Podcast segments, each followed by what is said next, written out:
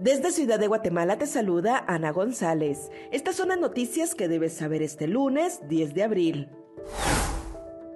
El Fondo Monetario Internacional y el Banco Mundial inician este lunes sus reuniones donde se hará una actualización de las previsiones de crecimiento mundial. En noticias nacionales, pobladores del municipio de Nahualá en Sololá amenazaron con bloqueos este día.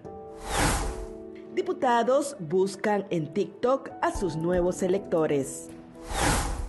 Accidente de bus en Quetzaltenango deja cuatro muertos y decenas de heridos. En nuestra sección de República Vive te hablamos sobre los tres lugares turísticos que puedes encontrar en Quetzaltenango. También te contamos sobre los principales hechos históricos que marcan las efemérides de este 10 de abril. Eso es todo por hoy. Para mayor información ingresa a república.gt y mantente informado sobre las noticias del día.